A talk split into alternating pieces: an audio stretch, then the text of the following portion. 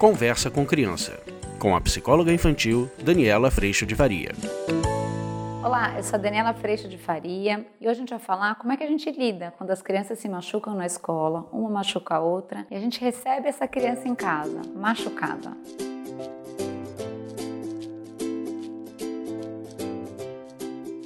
Oi, gente! Tem sido muito difícil quando a gente recebe nosso pequeno em casa e ele foi mordido, ou ele levou um tapa, ou um puxão de cabelo, ou ele foi arranhado. E normalmente as crianças nessa faixa etária, por volta dos seus dois, três, quatro aninhos, ainda costumam resolver os seus conflitos dessa forma. Essa situação ela é difícil tanto para a criança ou tanto para a família da criança que agride, quanto para a família da criança que foi agredida. E a escola ela é grande parceira para contribuir para que essa situação pare de acontecer. Então é muito importante que os professores, que a escola atue firmemente para evitar que essas situações aconteçam, principalmente na hora que as crianças vão disputar algum brinquedo ou na hora que a criança está chegando perto da outra criança para tirar o brinquedo, porque é normalmente nessa hora que essas disputas acontecem que os machucados podem aparecer. Eu quero pegar a boneca, a outra puxa do outro lado, aí eu vou e mordo a mão dela, assim que as crianças se machucam normalmente.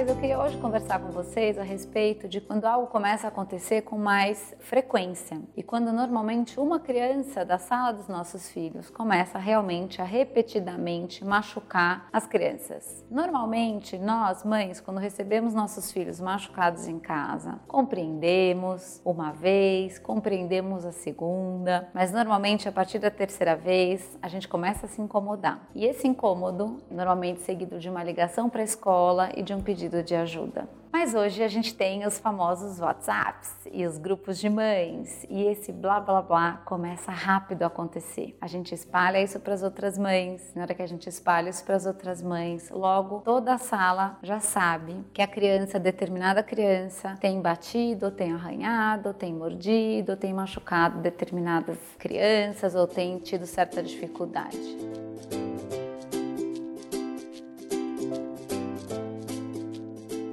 O que é importante nesse vídeo de hoje a gente esclarecer? Que quando a gente faz isso, ou quando a gente cria essa expectativa enquanto pais, nós estamos prejudicando o processo dessa criança que sim, como os nossos filhos, está vivendo o aprendizado de sair da mão, do tapa, da mordida, do puxão de cabelo, para ir em direção ao diálogo para resolver os seus conflitos. Essa criança ainda está vivendo o processo que provavelmente os nossos filhos viveram ou passaram rapidamente por ele. Provavelmente essa criança ainda precisa de mais auxílio para sair da situação de resolução física para ir para o pedido, para a espera, uma criança que provavelmente está com mais dificuldade de viver a frustração. E quando a gente, os adultos, colocam a, a gente coloca a nossa carga de expectativa e como é que a gente faz isso? Imagina que minha filha chegou da escola e eu já preocupada viro para ela e digo: "E aí, filha, como é que foi a escola hoje?" Mas eu já estou preocupada preocupada em saber se o João bateu nela ou se o João deu uma mordida. E a hora que eu faço isso, eu viro para ela e falo: "E aí, como é que foi com o João hoje?" E ela sabe que quando ela fala para mim a respeito do João, eu paro, que eu tô muito inflada com esse assunto e fico pelo menos uns 10, 15 minutos falando a respeito de como é que foi com o João, o que que o João fez dessa vez e assim por diante. Ela me vê ligando para a escola, brigando com a escola e assim por diante. Imagina que essa criança quando ela encontra com o João, ela já, tem a expectativa de que ao invés de brincar com o João, o João pode fazer alguma coisa com ela. E aí, se a gente for pensar no processo que o João está vivendo lá do lado dele, buscando aprender isso junto com os amigos, quando esses amigos criam e recriam essa expectativa colocada pelos seus pais, esses amigos já chegam para perto do João esperando que o João vá machucar. E a chance do João conseguir lidar com essa situação e aprender essa situação de uma maneira mais rápida e fácil também é prejudicada. A chance é que o João tenha muito mais dificuldade em aprender isso por conta de todo esse sistema que se forma em volta dele do que simplesmente aprender isso quando esse sistema todo não é formado.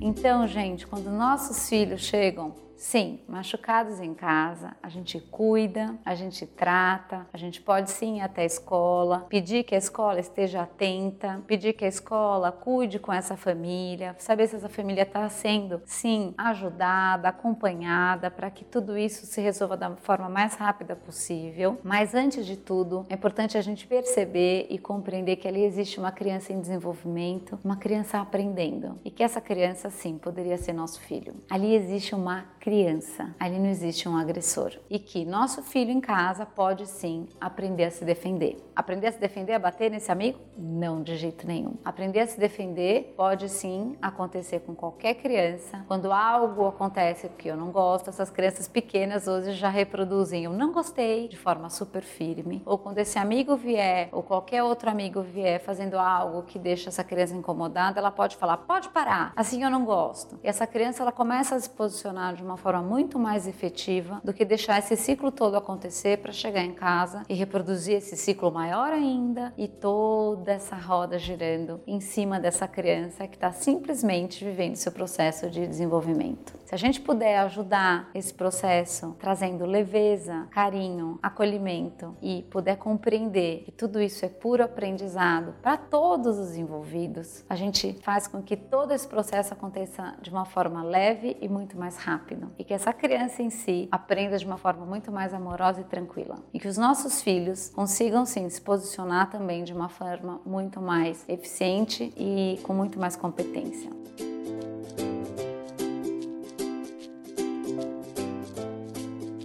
O vídeo de hoje foi esse. Espero que você tenha gostado. A gente se vê semana que vem. Tchau!